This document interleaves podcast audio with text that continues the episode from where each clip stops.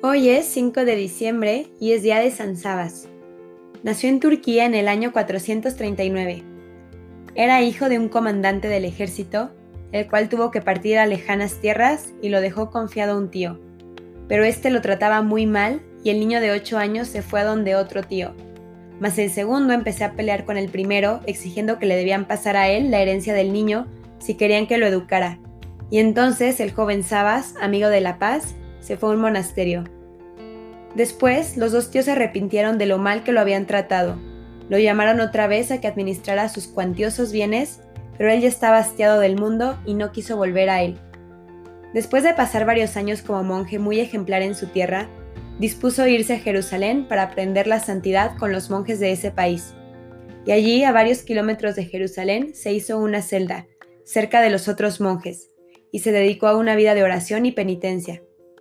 Como era el más joven y fuerte de los monjes, acarreaba el agua desde bastantes cuadras de distancia, conseguía la leña y trabajaba 10 horas al día haciendo canastos para vender y con eso conseguir los alimentos para los más ancianos y débiles. El más estricto y santo de los monjes de los alrededores, San Eutimio, lo invitó a irse a pasar los 40 días de la cuaresma en el desierto donde ayunó Jesús y a dedicarse allí a ayunar ellos también. Sabas empezó con gran fervor pero a los pocos días cayó desvanecido de tanta sed, a causa del intenso calor. San Eutimio oró con fe y apareció por allí cerca agua, y así logró no morir de deshidratación. Después de que San Eutimio murió, repitió Sabas muchas veces en su vida la práctica de pasar los 40 días anteriores a la Semana Santa ayunando en el desierto donde ayunó Jesús. Sabas pasó cuatro años seguidos en el desierto sin hablar con nadie, pero luego empezaron a llegar monjes a pedirle que los dirigiera hacia la santidad y tuvo que dedicarse a ayudarles. Llegó a tener 150 monjes cerca del Mar Muerto. Cuando tenía 50 años, fue ordenado sacerdote por el arzobispo de Jerusalén y nombrado jefe de todos los monjes de Tierra Santa. Con la herencia que le dejaron sus padres, construyó dos hospitales. Por tres veces fue enviado a Constantinopla, residencia del emperador, a obtener que éste no apoyara a los herejes y que favoreciera la Tierra Santa.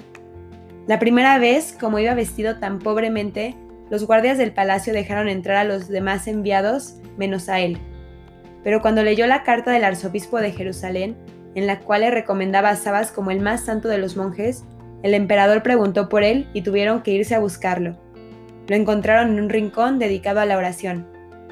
El emperador ofreció a los visitantes que pidieran los regalos que quisieran, cada uno pidió para sí mismo lo que quiso, pero Sabas dijo que él no deseaba nada para su uso personal, pero que lo que pedía era que el emperador no ayudara a los herejes y más bien concediera varias ayudas que estaban necesitando mucho en Palestina y que pusiera un puesto de policías cerca de donde estaban los monjes para que los defendieran de los asaltantes.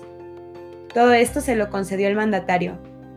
San Sabas llegó a dirigir personalmente a muchísimos monjes y entre sus dirigidos hay cinco santos canonizados. Por ejemplo, San Juan Damasceno, quien tuvo su festividad ayer, y San Teodoro. A los 94 años de edad, siendo famoso en todo Oriente y habiendo gastado gran parte de su vida en oración, meditación y dirección espiritual, murió el 5 de diciembre del año 532. Su monasterio, cerca del Mar Muerto, es uno de los tres monasterios más antiguos que existen en el mundo. La fuente que hizo brotar todavía surte de agua a los alrededores y a las palmeras hijas de las que él mismo sembró, aún siguen alimentando con sus dátiles a los monjes que allí viven santamente.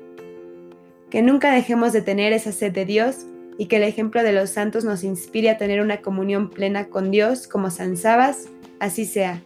San Sabas, ruega por nosotros.